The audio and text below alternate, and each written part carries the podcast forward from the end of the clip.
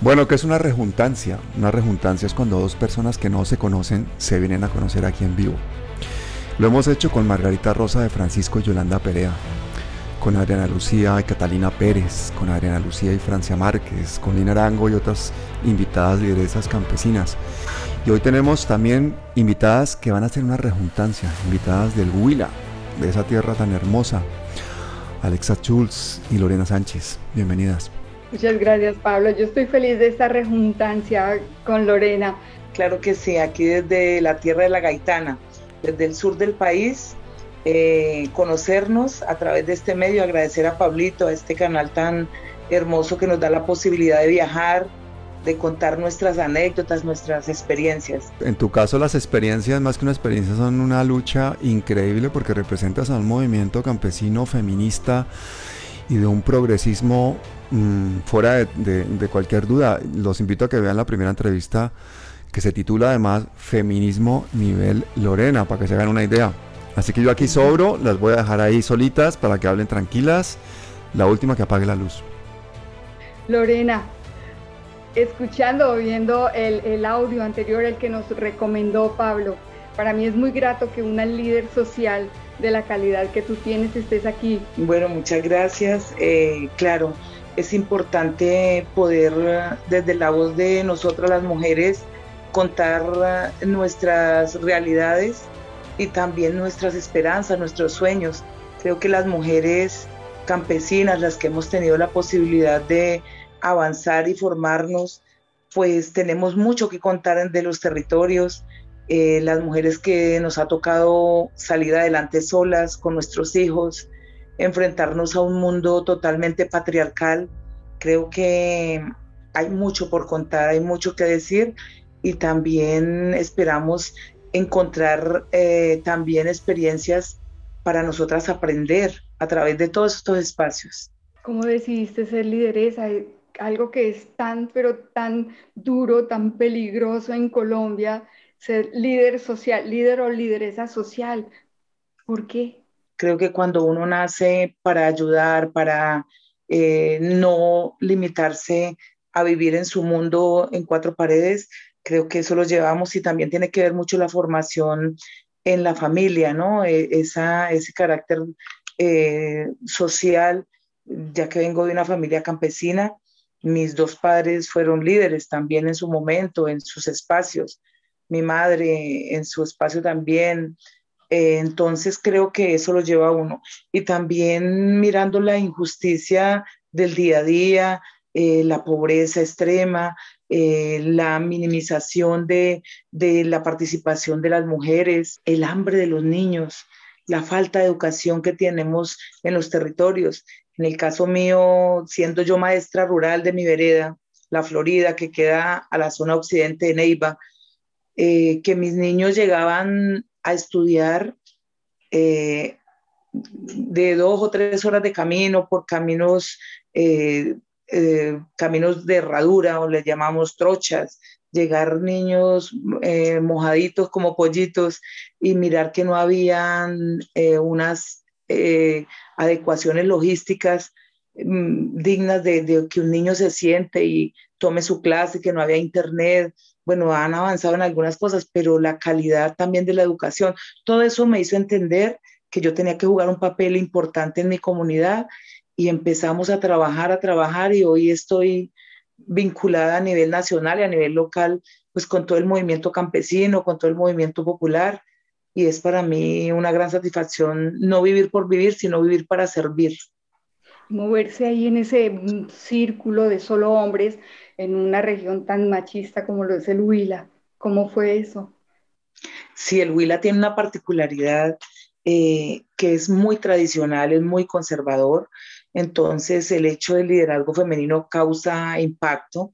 El hecho de que una mujer más de zona rural abandere una organización o una propuesta política agraria, pues siempre causa como un poco de escosor no, nos hemos tenido, digo nos hemos porque hemos venido creciendo muchas mujeres rurales que hoy ocupamos cargos en las juntas de acción comunal, en las juntas, hemos logrado romper ese miedo a hablar, que la mujer eh, teme hablar en una reunión porque se burla, porque estoy equivocada, ese miedo ancestral que nos han metido en la cabeza.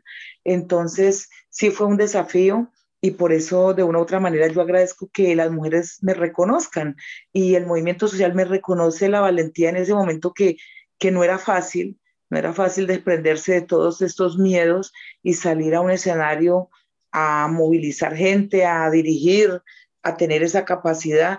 Entonces me enfrenté a muchos celos de poder, a muchos señalamientos, estigmatizaciones, persecuciones, pero que de una u otra manera me hicieron más fuerte.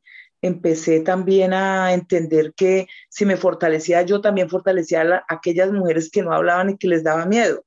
Entonces era no solamente mi, mi, lucha, sino la de, la de las mujeres también rurales. Tú tienes dos hijos, pero cuando estabas embarazada de tu niña, sufriste una experiencia horrible, terrible, y ya sabemos a manos de quién, que es lo que más nos duele, que quienes nos deben defender, proteger, son los que nos han causado tanto dolor. Qué, qué ironía, ¿no? Y, y, eso no solamente es mi caso, hay miles de casos incluso anónimos que no se han contado porque el miedo a hablar, el miedo a, a denunciar. En el caso mío, pues sí, tuve una experiencia muy dolorosa que yo comentaba en, que no podía hablar de eso porque me había afectado tanto psicológicamente que para mí era imposible hablar sin llorar ni atacarme, pero que hoy en día lo he asumido con la madurez y como un insumo para hoy ser la Lorena que soy. Creo que hasta mi hija incluso ni siquiera sabía toda la verdad y viendo la entrevista pasada se puso a llorar y me decía, mamá, ¿usted por qué no me contó todo lo que tuvo que pasar? Y yo le decía, hija, porque no era el momento. Entonces, mm, como familia lo hemos superado psicológicamente yo también. Creo que obviamente soy mujer, soy humana y, y siempre me conmueve cuando hablo de esto, pero, pero creo que eso me da a mí un plus que es eh, tener yo la autoridad moral para levantarme y para eh, poder hablarle a, las otras mujeres, al campesinado y a la gente eh, que vale la pena soñar, que cuando uno tiene claro para dónde va, no hay viento, no hay tormenta que lo pueda eh, tumbar ni, ni, hacer doblegar. Y creo que aquí estamos, estamos firmes. Creo mm, firmemente en que este espacio que nos dan a, a, las organizaciones en este nuevo momento vamos a jugar un papel importantísimo y protagónico nosotras, las mujeres, las que siempre hemos estado allí al pie de, la gente, al pie de nuestras comunidades y las que no hemos abandonado nuestros principios y nuestras convicciones. Lorena, hablemos del Huila. Tú estás en Neiva o estás en Garzón. ¿Cómo es la situación ahora? ¿Cómo se vive la situación, el momento ahora? El nuevo momento que se está viviendo es de incertidumbre, es de como, como ansiedad de ver qué va a pasar, pero este fin de semana, todas estas semanas he salido a, recorrer territorios campesinos. Yo en este momento estoy eh, ubicada en Neiva, en la ciudad capital, por razones de seguridad, por razones eh, de, resguardarme también un poco y, de calmar un poco el, el, el ambiente, pero he salido esporádicamente a regiones. La gente tiene mucha esperanza, la gente en los ojos se le puede ver el anhelo que tienen de un cambio, ven la posibilidad de cristalizar los proyectos que tenemos, ven la posibilidad de un diálogo y de no ser invisibilizados. Entonces, uh, estamos muy contentos de que estamos fortaleciendo nuestras organizaciones. El Huila, de una u otra manera, no va a cambiar de la noche a la mañana, porque sabemos que la gran mayoría de este departamento eh, tiene un, una tendencia conservadora pero eh, hemos visto que sí se ha dado un avance en el tema progresista, en el tema ya más abierto, más en poder construir democráticamente. Entonces, creo que este momento lo vamos a vivir con mucha responsabilidad, pero también con mucho, mucho compromiso de nosotros como organizaciones invitar a que la gente se organice porque va a ser muy difícil un cambio si la gente no entiende que a través de la organización puede cambiar las realidades que tiene. Lorena, es cuando estabas diciendo que te movías por la región, que te vas a diferentes espacios del Huila, eh, tú nos habías comentado que te habían quitado eh, el seguro, la seguridad, o sea, el guardaespaldas, digámoslo así, la palabra no me viene en el momento. ¿Te la regresaron? ¿El eh, esquema de seguridad te la regresaron? Ha, sido muy difícil y, y, te digo acá, como en esta juntanza, en esta conversa tan amena, te cuento acá que el trabajo y la incidencia de la organización ha disminuido notablemente. No he podido tener contacto con la gente, incluso vamos a una octava asamblea de la asociación que dirijo, yo soy presidenta departamental y la gente eh, debe venir hasta acá porque me es imposible desplazarme a, regiones donde hay conflicto, donde hay actores eh, que se han formado nuevos, nuevos grupos. Entonces, eh, sí sería irresponsable de mi parte no tomar eh, en cuenta las apreciaciones o las recomendaciones que me da a mí la misma gente de región. Entonces sí ha sido muy difícil, eh, me he sentido frustrada porque la gente quiere ver su líder, quiere que lo acompañe.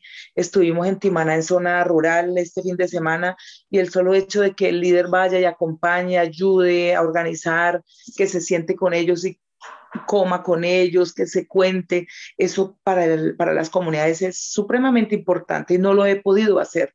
Apenas este tiempo es que he salido unas pocas veces. Esperamos que con esta nueva etapa y este nuevo gobierno nos puedan dar garantías a los líderes sociales porque sabemos que no va a ser fácil, que la realidad no va a cambiar de la noche a la mañana, ya que este país viene de más de 214 años de, gobiernos nefastos y pretender que en cuatro años vamos a cambiar las realidades, pues es imposible, pero sí podemos hacer mucho. Y el papel que juega el líder social en esta nueva etapa es muy importante, por eso tenemos que cuidarnos mucho y saber lo valiosos que somos dentro de todo este tejido social.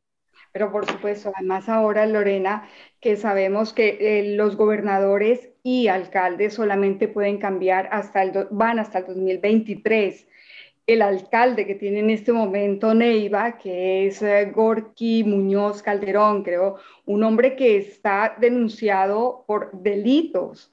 Son, son liderazgos muy cuestionados y que vienen de la política tradicional. Tú sabes que la política tradicional aquí, como siempre, ha tenido sus maquinarias y sus eh, andamiajes para sostener todo, todo ese poder, entre comillas, porque es un poder, un poder realmente no tan legítimo. Entonces, sí hay bastante polémica. Eh, estamos esperando que en las próximas elecciones regionales la gente empiece también a cambiar su forma de ver la política y de incidir en la política. Entonces, estamos esperando que los poderes locales queden en manos de liderazgos eh, que realmente sean sociales, que sean éticos, que conciban la política como algo sagrado, que conciban la política como el bien común. Y creo que eso no va a ser fácil en el Huila, pero sí lo estamos logrando en este momento en el Consejo de Neiva, que son 19 concejales. Tenemos nomás una curula alternativa, una o dos, dos. Entonces es, es difícil, pero ahí vamos poco a poco. La idea es que dentro de un año podamos tener cinco o seis concejales alternativos, que es la tarea nuestra. Bueno, tiempo sí hay para lograrlo, pero ¿tú te lanzarías? Realmente eh, fui candidata dos veces a la Asamblea Departamental y mi liderazgo es muy, muy cuestionado acá en este departamento, pues por mi postura también radical referente a los cambios que se han de hacer y, a la forma de hacer la política. Eh, saqué cuatro mil votos en la última, y aquí solamente Neiva 2000, entonces las comunidades y la misma gente acá de la ciudad me ha, me ha propuesto, me ha, me ha solicitado poner mi nombre para el Consejo de Neiva. Obviamente yo totalmente comprometida con la comunidad y si desde ese espacio puedo ayudar a mi pueblo, a mi gente neivana, a que cambien las realidades que tienen, pues eh, estoy comprometidísima a hacerlo. Estamos en diálogos con la gente, con la familia, con los amigos, y ha caído muy bien mi nombre, mi experiencia, mi liderazgo, mi capacidad también de entender la gente, y eso es eh, las particularidades que tiene un líder social, ¿no? Entonces creo que sí, voy a participar de esta contienda, contienda que se viene y creemos que es la oportunidad nuestra de, ayudar y de tener un espacio. Lorena, hablemos un poquito del domingo. ¿Cómo fue esa celebración de la posesión del presidente Gustavo Petro y Francia Márquez como vicepresidenta? ¿Cómo, transcurrió ese día? Bueno, realmente era un día eh, de fiesta, de golgorio, de, de una fiesta de la vida, una fiesta cultural. En toda parte se respiraba ese ambiente como festivo. Pero eh, en medio de todo esto, pues también tenemos que hablar de las cosas que, se dan dentro de toda una celebración y de todo un eh, posicionamiento que ha tenido que hacer alianzas con muchos sectores. Entonces veíamos también mucha gente oportunista, gente que de una u otra manera nunca le apostaba a un proyecto progresista, nunca eh, le había sonado que por ahí podría ser el cambio, pero que ahora ven el sol que alumbra para ese lado y obviamente cogen para ese lado. Entonces, los, sí, los que siempre hemos estado aquí, incluso escribí una nota que te la voy a compartir, dice los de siempre, aquí estamos los de siempre, los que hemos marchado, caminado, los que hemos llorado y acompañado a nuestro pueblo, pues estaremos acá. Lo que sucede sí es que genera un poco como de incertidumbre, es que a la gente que de una u otra manera hemos ganado un espacio y hemos ganado un poder local, territorial y social, pues eh, esperamos que nos den el valor y el lugar que nos merecemos. Las organizaciones sociales están eh, de una u otra manera esperando ese diálogo y ese, esa construcción que se dé entre institucionalidad y movimiento social. El domingo pasado realmente pude haber estado sentada allá eh, compartiendo y deleitando, pero nos fuimos a celebrar a una vereda de Timaná que se llama Alto Naranjal. Y allá con los compañeros campesinos que no podíamos viajar porque no teníamos plata o porque nadie nos había invitado, pues ¿qué hicimos? Un sancocho comunitario en leña, hicimos nuestro plan de trabajo, eh, nos pusimos tareas y dijimos, bueno, mientras que unos están celebrando allá, otros estamos aquí pensando en fortalecernos para poder incidir en este nuevo gobierno. Entonces celebramos de igual manera y festejamos histórico el triunfo y obviamente también histórico el papel que vamos a jugar nosotros las organizaciones campesinas.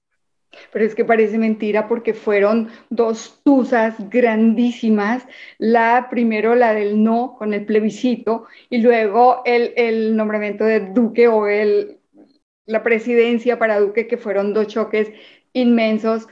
Cuando ganó Gustavo Petro las elecciones, se veían videos especialmente de la gente humilde, de la gente que realmente necesita este cambio.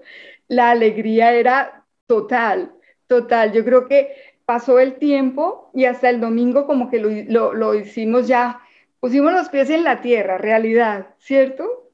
Sí, sí, era, era como ver cristalizados los sueños de los abuelos, de los padres, que ya no están, como mi padre que fue luchador toda la vida, mi abuelo, ya no están, pero que estamos nosotros los hijos y los nietos. Y entonces llorábamos de alegría y decíamos, qué bueno sería que estuvieran nuestros padres y pudieran, pudieran ellos al menos acariciar ese, ese triunfo que es de ellos, es de los viejos, de los ancianos.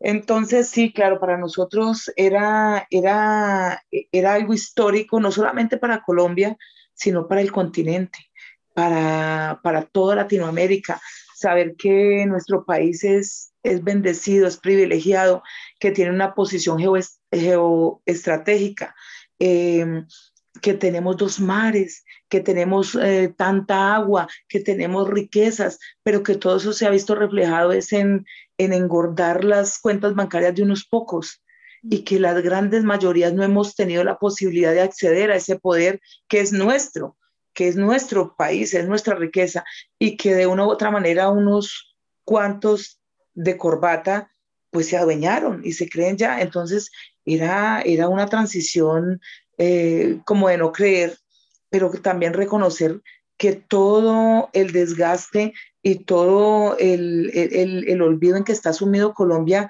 es producto de todo, de toda esa esos gobiernos pasados y por eso decíamos, Petro realmente no tuvo que hacer campaña, la campaña la hizo el gobierno de Duque porque fue nefasto, fue terrible. claro, atravesó una pandemia, atravesó una pandemia y eso lo entendemos, pero es que había dinero. En la plata de la paz ¿qué se hizo? La plata de la paz desapareció en manos de este gobierno, en, el gobierno pasado. Eh, la plata de la alimentación escolar, aquí hay serios cuestionamientos, aquí nomás en Neiva por ese tema del PAE, en el departamento aquí también. Ese es el tema con el alcalde, precisamente. Y con, y con la exgobernadora, el esposo de la exgobernadora Cielo González Villa.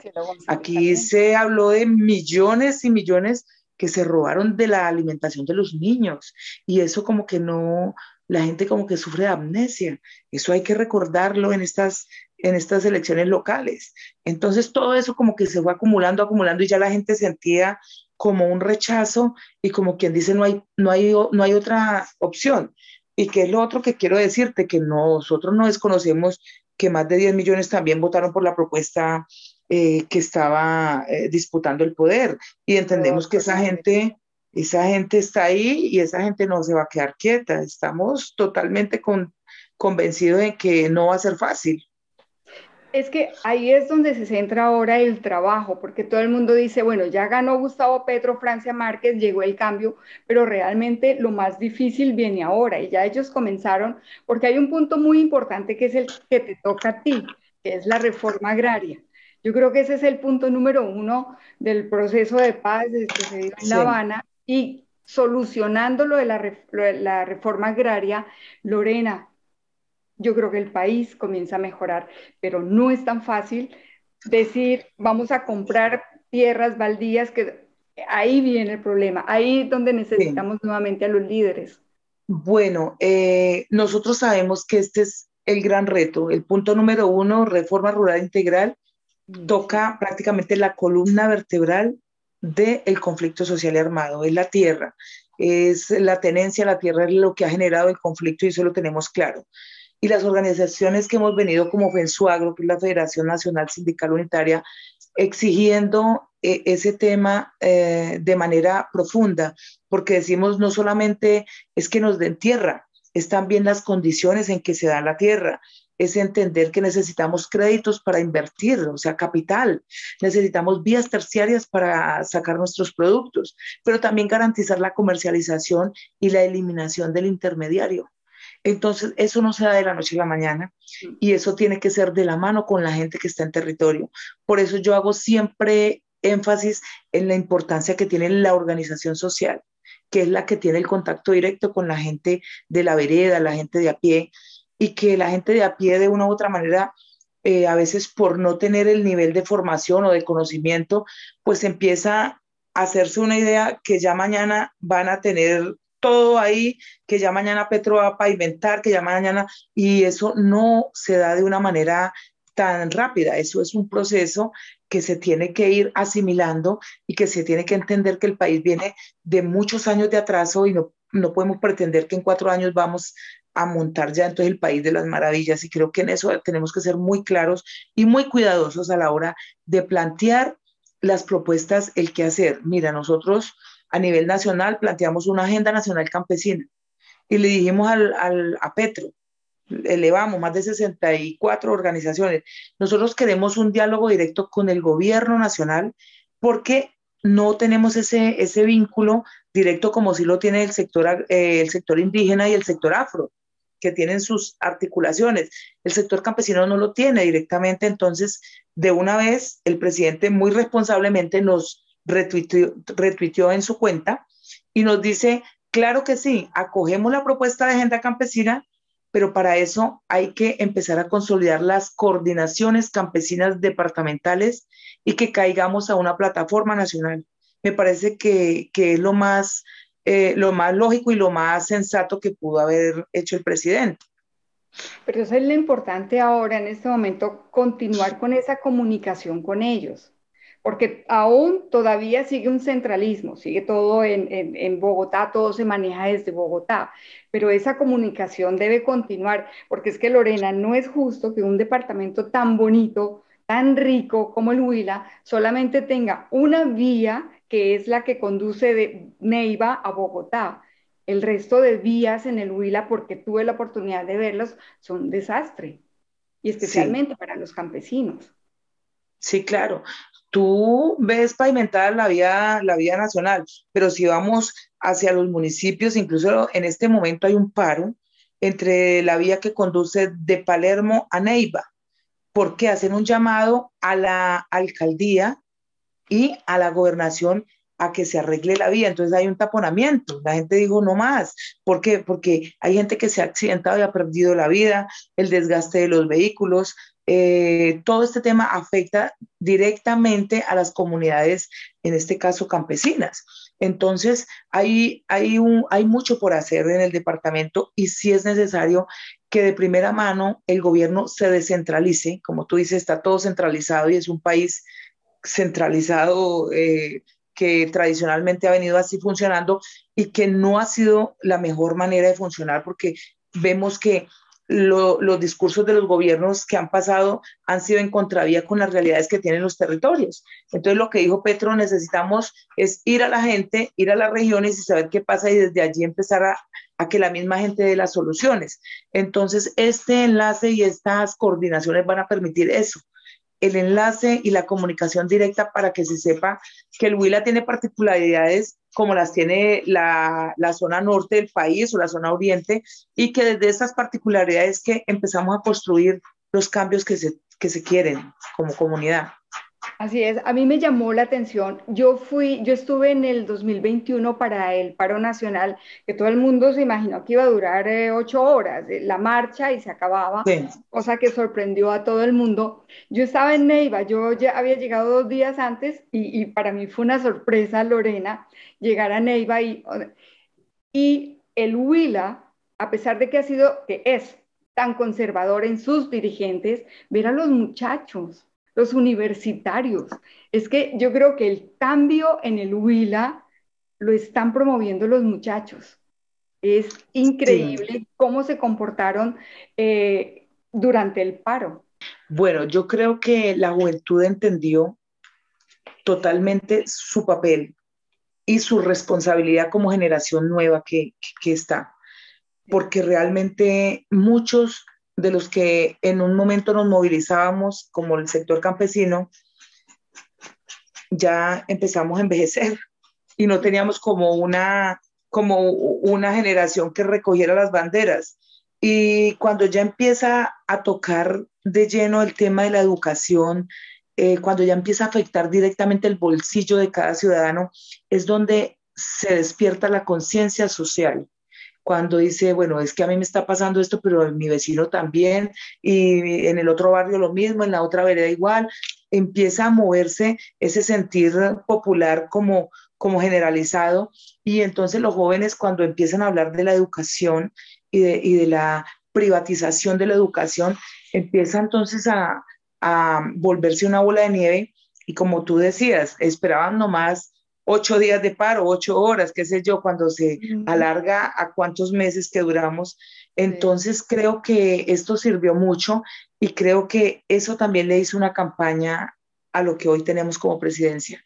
Eso también dejó ver el país está cansado de lo mismo, queremos algo nuevo.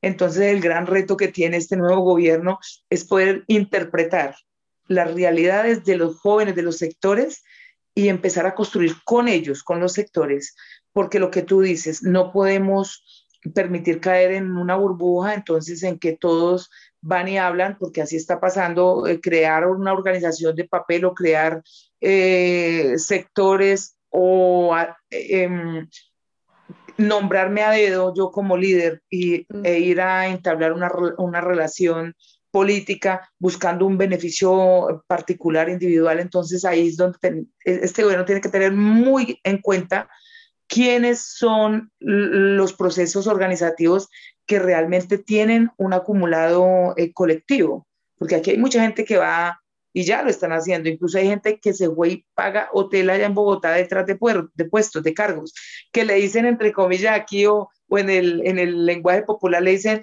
los caimanes, o sea, que caen donde hay posibilidad, ahí están.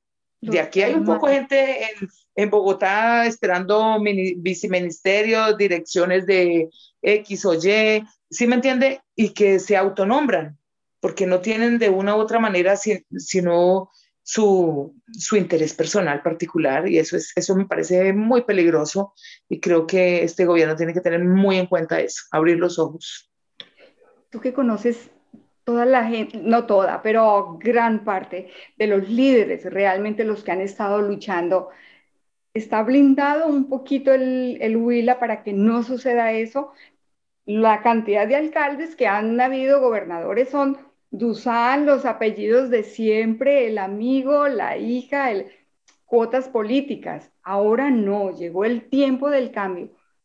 ¿Está protegido el Huila para que eso no pase más? Bueno, yo creo que aquí hay una realidad latente en este territorio que es el tema de poder cristalizar la unidad. O sea, aquí los sectores eh, progresistas, los sectores populares, hemos tenido una dificultad de unificarnos, de dejar de lado nuestros egos, nuestras de pronto inconvenientes personales, qué sé yo, y empezar a pensar más políticamente y más con una mirada global. Entonces creo que el reto es la unidad. Si logramos que toda esa, esa eh, gran masa que votó, ese descontento que se, que se vio en las urnas, si logramos eh, convocarla a, una, a un espacio unitario donde se pueda eh, dar la representatividad a los sectores y a las organizaciones y a, aquellos que incluso no tienen ni organización, sino que son gente del común. Si podemos interpretar eso, creo que podemos dar un gran golpe acá eh, con el tema de las elecciones locales. Gobernación, dígase, alcaldía, consejos e incluso asamblea. Pero si no, si no somos lo totalmente superiores al momento y maduros políticamente, dejamos pasar este cuarto de hora y vamos a seguir lo mismo. Entonces sí exige también de la dirigencia un nivel, un nivel de compromiso, un nivel también de responsabilidad política de asumir y afrontar este momento. Sí, es cierto.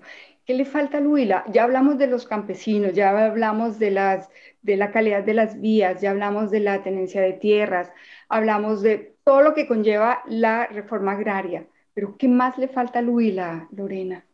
Bueno, yo creo que no solamente al Huila, nosotros como sector campesino, como pueblo, lo que estamos es exigiendo el reconocimiento como pueblo. ¿Sí me entiendes? Como, como lo es el sector campesino, eh, indígena y los afro. Ese es uno de los primeros, las primeras exigencias y que hemos avanzado. Hemos avanzado en ir, en ir generando propuestas y que queremos que se cristalice en este gobierno. Lo otro, sabemos que tenemos unos derechos campesinos aprobados por la ONU que esto fue en, las Naciones Unidas. Esos derechos campesinos queremos que se adopten de una forma ya más eh, institucional acá, que se institucionalice en Colombia el reconocimiento a los derechos como pueblos campesinos. Y eso nos parece que es una de nuestras banderas y nuestras campañas.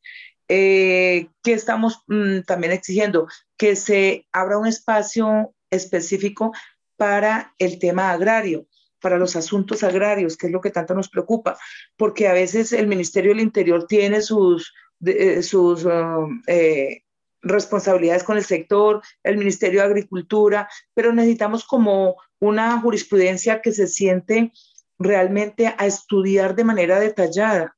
El caso del campo es bastante difícil porque es que no se tiene un censo actualizado del campesinado, no tenemos un diagnóstico al día de hoy eh, se dice que somos 13 millones de campesinos, eso decían más o menos en el 2015-2016, pero al, día de hoy no tenemos un censo establecido real.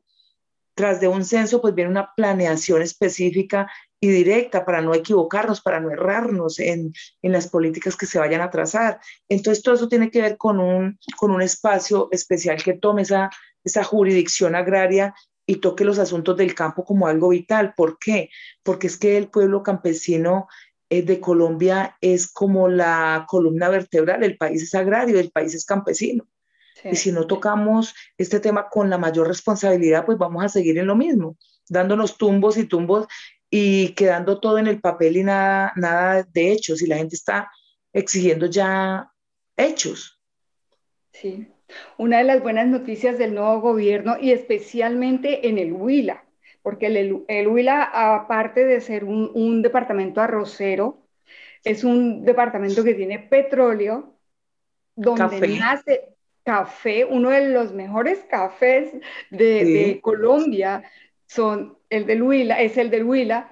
Lo otro, Lorena, es el agua. Hay mucha fuente hídrica, nace el río Magdalena, que van con la prohibición del fracking. ¿Cómo lo han tomado los campesinos? ¿Qué, qué, qué dicen? Bueno, lo que tenemos claro en todas las regiones donde al menos nosotros hacemos presencia como asociación es la defensa del territorio. La defensa del territorio tiene que ver con todo lo que tiene, lo que está allí, no solamente su riqueza eh, eh, natural, sino también su riqueza cultural. Es la cultura del campo. Es como ver esa palabra territorio que enmarca de una manera global, global la vida de la comunidad campesina. Entonces, obviamente estamos en contra del fracking. Eh, aquí Neiva tiene dos ríos, el río del Oro y el río Ceibas que el río Ceibas en su cuenca también la idea era que le iban a privatizar. Entonces aquí la comunidad huilense y Neivana dio una pelea y se movilizó. Entonces es como también a través de las corporaciones blindar que no se dé eso y me parece excelente lo que se está dando en el Congreso, que es en cabeza de la ministra de Medio Ambiente, empezar también a legislar en contra del fracking y que se dé de una manera eh, totalmente mm, respaldada por las corporaciones, como el Congreso, la Cámara, aquí los gobiernos locales, pero que no queden simplemente palabras, como te digo, sino que se, se dé ya por hechos. Entonces creo que la defensa del territorio es nuestra bandera. Aquí en Huila tenemos una problemática enorme que es el tema de las represas, las, eh, las represas que para generar, para regenerar eh, energía, el Quimbo, cuánta destrucción ambiental, social, porque dejó familias también eh, desplazadas, eh, no se ha dado y eso quedó acallado porque los gobiernos no les convenía eh, que se conociera. Entonces, todo eso, el Huila es un, es un departamento que exige en este momento una gobernanza primero en defensa de la vida y en defensa del territorio. Y creo que desde lo nacional nos van a apoyar mucho. Por eso hay que entender que este momento eh, no puede pasar por alto las corporaciones locales. Es tan importante el poder local que también juega a veces en contra de las comunidades eh, por no tener claridad a la hora de elegir la persona adecuada. Una, algo que se le debe eh, agradecer, digámoslo así, a Gustavo Petro es todo ese liderazgo de años y años y esa consecuencia en sus ideas. Pero si no hubiera sido por Francia Márquez, esa unión, ese poder de la mujer y una mujer negra, valiosa, yo creo que no estaríamos hablando de lo que estamos hablando en este momento y soñando con el cambio. ¿Cómo es en este momento en el Huila ese empoderío femenino, Lorena? ¿Hay pues más mujeres para... Yo creo que Francia le dio un plus a esa campaña creo que Francia viene de territorio así como los somos nosotras. Pues en el caso mío me identifico mucho con Francia, incluso la conocí en, en un evento hace como tres, cuatro años en Bogotá. Y invitaron, Gustavo Petro invitó a liderazgos femeninos de todo el país y la invitó a ella y a mí me invitaron de acá de Huila, eh, lanzando el Frente Amplio en ese entonces para las eh, elecciones regionales. Y eh, creo que el liderazgo de ella fue algo bonito que entrara a la campaña porque oxigenó y dio una mirada diferente a la política. Empezó a posicionar el tema de la dignidad, que se haga costumbre, dice Francia, el tema de la ética en la política. Esas palabras no se manejaban, de esas palabras, eh, el tema de la, de, de la moral en la política, eso lo trajo Francia. Y creo que nos identificamos las mujeres con ella porque hemos padecido esta guerra, porque hemos padecido los vejámenes de, un régimen militar, de un régimen que, desconocía las realidades y las mujeres. Entonces entramos con ella de la mano y decimos que aquí estamos las mujeres de territorio para construir esa, esa participación bonita de la mujer donde no sea como eh, eh, el florero que adorna, sino que más allá sea eh, esa, esa mujer propositiva, esa mujer protagonista, esa mujer que no le da miedo hablar así nos equivoquemos, así nos toque aprender y volver a reaprender. Entonces, Francia significa todo ese pueblo que no haya tenido representación y ella nunca tenía un cargo de poder eh, eh, político, electoral. tiene un cargo de poder social así como lo tengo yo en territorio. Tengo poder social, pero no tengo poder político. Entonces, mm, creo que las mujeres en el Huila hemos entendido ese mensaje tan bonito que nos dio Francia y claro, para nosotras es un aliciente, es la esperanza de que sí se puede, de que podemos llegar a donde nos propongamos. Y a corto plazo, Lorena, ¿qué viene? ¿Qué viene para ti, para el Huila, para lo que se está haciendo?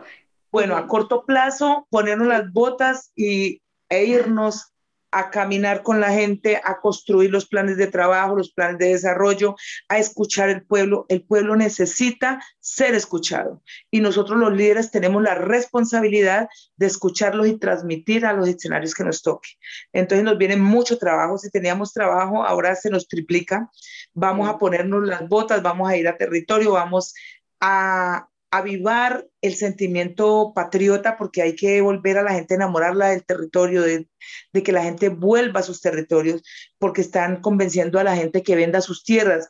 Nosotros, nuestra campaña, como decía la ministra ahora de, Agricultura, no vender nuestros territorios, no vender la tierra, porque en la tierra está el mayor tesoro que, que, podamos tener como colombianos.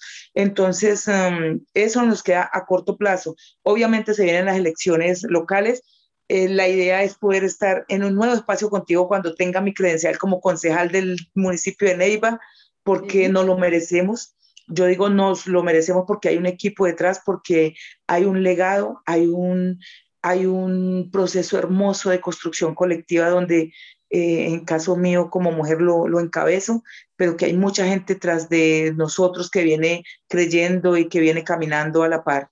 Entonces, eh, deseo y quiero ser concejal y voy a ser concejal de mi municipio para poderle ayudar a toda esa gente que no ha podido tener una voz que los escuche y que los aliente.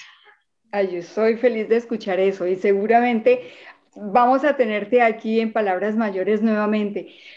A raíz de esto, ¿existe la posibilidad de que te regresen el, el esquema de seguridad? Realmente el tema del esquema de seguridad es algo político. Eh, en el gobierno pasado anterior me lo negaron tres, cuatro veces, que incluso la senadora María José Pizarro me ayudó mucho y quiero reconocer esa ayuda y esa incidencia, pero no lo logramos. Eh, creo que en este espacio sí van a dar unas garantías especiales para líderes, incluso a los que tenemos amenazas eh, desde hace tanto tiempo y que estamos reconocidos ante la Corte Interamericana como, como vulnerables, como líderes vulnerables. Entonces creo que sí, ya estamos empezando a hacer algunos trámites. Esto me facilitaría mucho eh, poder andar por todo el departamento, por toda la región y obviamente me daría garantías que tú sabes que la vida es hermosa y yo algo más viva que muerta. Entonces, la vida. Sí, no quiero parecer como una mártir e irme a regiones donde yo sé que no puedo ir sin protección. Entonces, por eso me he resguardado un poco, pero no, ahí estoy con la gente, ahí estamos en esta octava asamblea, donde va a venir gente de más de 10 municipios, campesinos, campesinas, que creen que es el momento de nosotros, la gente de a pie. Pues a propósito de esa prudencia que tienes, es, es que estamos aquí sentadas. Lorena, tienes que continuarla, ¿eh? Sí, yo creo que la gente que me conoce sabe que yo soy muy comprometida y muy pocas veces me, me rindo creo que no me he rendido porque ni las épocas más difíciles que pasé con mi hija, eh, con mis niños, corriendo de un lado para el otro, sacándome de territorio a medianoche, eh, resguardándome en fincas porque me buscaban. Entonces creo que no, no, no soy de las que se rinde tan fácilmente y aquí estaré a la par de este gobierno, a la par de mi pueblo, a la par de los campesinos, de las mujeres construyendo, llevando ese mensaje de esperanza, a este pueblo tan, tan triste, tan oprimido. Entonces creo que llegó el momento de, de también celebrar con la gente, pero seguir trabajando. Tú vienes de padres que fueron líderes sociales también, que lucharon. Tomaste la bandera tú. ¿Cómo ves a tus hijos? Yo tomé la bandera de mi padre y de un jornalero que nunca tuvo tierra, y mi abuelo, ambos jornaleros sin tierra y me conmueve hablar de eso porque siempre lucharon por tener un pedazo de tierra en el cual podernos ofrecer a nosotros una estabilidad y siempre nos tocó correr de un lado para otro por el liderazgo. Eh, mis hijos les he enseñado eso. Incluso hoy tengo un hijo estudiando becado a través del proceso de paz en Cuba. Está estudiando medicina, lleva cuatro años. Y mi niña tiene 15 años y está haciendo noveno. Y mi bandera, que es la de los viejos, de los abuelos, la de mi padre y la de tantos, pues obviamente ella me lo está ayudando, ellos me lo están ayudando a levantar, porque no creas que es fácil como mujer eh, ser lideresa, eh, más el sector campesino, más con estos gobiernos que han pasado, no es fácil. Y a veces necesita uno mucho de ese aliento de los hijos, de ese aliento o ese abrazo eh, que a veces cuando se está derrumbado y derrotado llega y lo encuentran son sus hijitos. Entonces sí, es un relevo generacional y esta este legado que hemos construido en el Huila y en Colombia del pueblo campesino se le está pasando a ellos, a los jóvenes del campo, a esos jóvenes que de una u otra manera son la esperanza de todo país. Lo vimos en, las marchas, en el paro del 2021. Ahí estaban los jóvenes y ahí estarán tus hijos también. Sí, claro. Sí, yo, yo como huilense me siento súper contenta, estoy muy orgullosa y le voy a agradecer a Pablo toda la vida haberme dado esta oportunidad de hablar contigo. Y pero yo quiero encontrarme contigo en Colombia también. sí, claro, acá, acá te va a recibir con lechona, con asahuilense, con tamales, obviamente eh, el guarapo, guarapo, la chicha, bueno, lo que es tradicional aquí en el Huila. Los brazos del Huila te esperan, esta es tu tierra, eh, este, esta, tierra es hermosa, dice tierra de promisión, dice Huila, montaña luminosa. Entonces, esta montaña que ilumina, aquí te espera con los brazos abiertos. No, no voy a llorar. Voy a llorar porque los opitas tenemos un corazón como muy sensible. sí. todo, nos, todo nos conmueve, todo nos... Eso nos caracteriza a las mujeres que sentimos esto propio, por eso defendemos con nuestra alma, con, con nuestra vida, eh, los procesos, el territorio, la niñez, los jóvenes, porque sabemos lo que nos ha costado y por eso estamos totalmente comprometidas. Incluso gracias porque tú desde por allá también te comprometes con todo esto y que me parece lindo y tú nos ayudas también a, a difundir, a dar a conocer el territorio, los liderazgos, incluso cuando se puso tan difícil la situación para mí acá, incluso me iba a ir eh, en asilo a otro país, eh, que a Canadá, que es lo otro, y yo no quería porque mi papá antes de morir me decía, lo más hermoso que tenemos en nuestro territorio, nunca lo vaya a dejar. Y obviamente aquí estoy y aquí seguiré. ¿Sabes qué me gusta de todo esto, de esta charla? Que ahora la podemos contar con una sonrisa. Sí. En otros gobiernos era imposible sonreír hablando de los problemas de nuestra región, porque siempre venía unas masacres, era solo noticias, desaparecidos, desplazados, asesinados.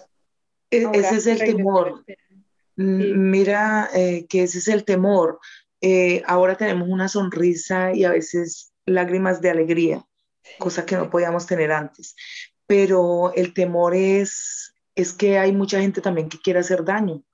Hay mucha gente que no quiere eh, ver estabilizar la propuesta política que ganamos. Entonces, también no es de confiarnos porque obviamente van a seguir las persecuciones, van a seguir los asesinatos, pero pues ya de una manera más controlada, pero no hay que bajar la guardia como decimos en territorio, hay que seguir siempre vigilantes, siempre prevenidos y obviamente mm, organizados, porque la organización es la que nos mm, garantiza que podamos tener respaldo, que podamos tener información y por eso es tan importante el tema organizativo. Pero si lo dijimos al comienzo de la charla o, en una parte de la charla, ahora es cuando se viene lo más duro, porque es organizar el caos que hay. Sí. Y por supuesto no va a ser tan fácil. Y te quería recordar, eh, el país lo entregan con un hueco fiscal terrible, 70 billones de pesos, y lo entregan en bancarrota. Ahora no, ellos van a tratar de lavarse las manos y tirarle la pelota caliente al nuevo gobierno entrante. Entonces, lo que tenemos que tener claro las comunidades y el pueblo en sí es que este país viene de, de una situación crítica y que va a ser totalmente eh, difícil y demorado, no va a ser de la noche a la mañana, entonces eso, eso también hay que tenerlo claro. Por supuesto, pero aquí vamos a estar, aquí vamos a estar de pie, al frente de, todo lo que se venga, y yo creo que si el pueblo, nosotros nos unimos, lo vamos a lograr. Se va a demorar un poquito, pero lo vamos a lograr. Pero ya dimos el primer paso y creo que el mensaje que envío yo desde acá el Huila, desde la tierra de la Gaitana, desde la montaña luminosa, desde ese territorio tan hermoso, es que necesitamos de la solidaridad también internacional y el acompañamiento, la visibilización internacional de esas voces que están allá, pero que pueden ayudar mucho, eh, que seguiremos caminando los campos, las veredas, los barrios, eh, elevando el nivel de conciencia de la gente, elevando la formación política de la gente para que entiendan que el Estado nos compromete a todos, que este país nos pertenece, que no podemos dejarle nuestro territorio a dos o tres personas que se quieran adueñar. Y eso hay que seguirlo haciendo y no vamos a descansar porque es una tarea monumental. Bueno, pero es que la lección nos la dieron por más de cuántos años, décadas, ciento y pico de años. O sea, si no aprendimos la lección con todo esto que nos han dado, no, no, no hay perdón de Dios, dirían por ahí. Sí, que los ojos de todo el mundo están puestos en, este momento en el país y, obviamente va a ser un desafío enorme. Entonces hay que también acompañar ese desafío y, estar prestos a, a trabajar. Sí. Lorena, ya para, para ir cerrando, yo quisiera que tú les contaras a todos los que nos están viendo. Tú mencionas mucho, yo soy Willen, sí lo conozco perfectamente, la gaitana, de la tierra de la gaitana, ¿dónde está la gaitana? ¿Quién fue la gaitana para todos los que están fuera del Huila? Cuando, cuando tú eres Opita, que es el gentilicio nuestro, cuando tú eres del Huila eh, y eres mujer, debes de saber la historia de quién fue la gaitana. La gaitana fue una cacica guerrera en la zona sur, Timaná, municipio exactamente, que luchó y era, un, era una generala, era una comandante de ejércitos eh, indígenas y que luchó hasta su muerte defendiendo su territorio contra los españoles. Incluso le asesinaron su hijo y ella en venganza tomó a Pedro de Añasco, y le sacó los ojos y bebió en la cuenca de los ojos de él, bebió agua, porque lo dijo, porque le habían asesinado a su hijo, Timanco. Entonces, las mujeres luchadoras, guerreras, las mujeres lideresas nos identificamos con la gaitana siempre, porque es una mujer que en medio de, de, su, de su realidad supo el papel que tenía que jugar, lo jugó y hoy es referente a nivel mundial de su lucha tan enorme que dio aquí por la defensa de su territorio. Entonces, somos unas gaitanas, somos huilenses y tenemos el compromiso de seguir defendiendo nuestro pueblo y el territorio. Desde la escuela nos enseñaban lo de la gaitana y uno sentía ese orgullo de la gaitana, de, la historia y que no se dejó atrapar. ¿eh? La gaitana prefirió suicidarse en, en Pericongo antes de dejarse atrapar. ¿Qué opinas que la seguimos llamando la gaitana cuando su nombre realmente era Huaytipango? Huaytipan. No sé, de pronto eh, la gaitana eh, fue adoptado, un nombre adoptado porque el nombre ancestral era ese, Huaytipan.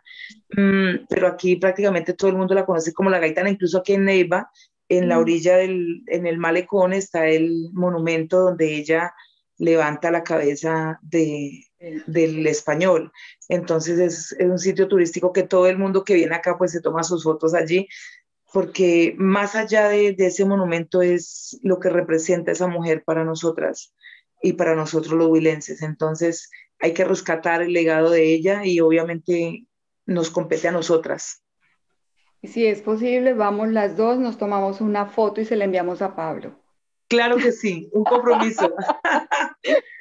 Palabra Comprometida. Que sí. Palabra que sí. Palabra que sí, que lo hacemos. Muchas gracias, Lorena. Muchas gracias por estar aquí, por esta, como dice Pablo, rejuntancia que me gustó muchísimo. Sí, Qué lindo, gracias. Agradecerle a, Palabras Mayores, a, a Pablo, porque siempre encuentra la excusa para hacer esta rejuntancia. Eh, gracias a ti por, por disponer de tu tiempo, por escuchar nuestros anhelos, nuestras esperanzas y por hacernos también sonreír y, y brillar, porque eso necesitamos. Necesitamos mucho amor, mucha esperanza, necesitamos de muchas manos y muchas voces que nos ayuden. Y ahí estaremos, ahí estaremos siempre prestos a, a lo que nos toque eh, con tal de defender el territorio, con tal de consolidar la paz que tanto hemos buscado los pueblos campesinos, el pueblo colombiano y que ha sido tan, tan golpeado. Entonces, un abrazo desde el Huila. Eh, conmigo siempre contarán, estaré aquí en el territorio moviéndome como siempre, como una mariposa eh, en cada comunidad. Muchas gracias, Lorena. Un abrazo.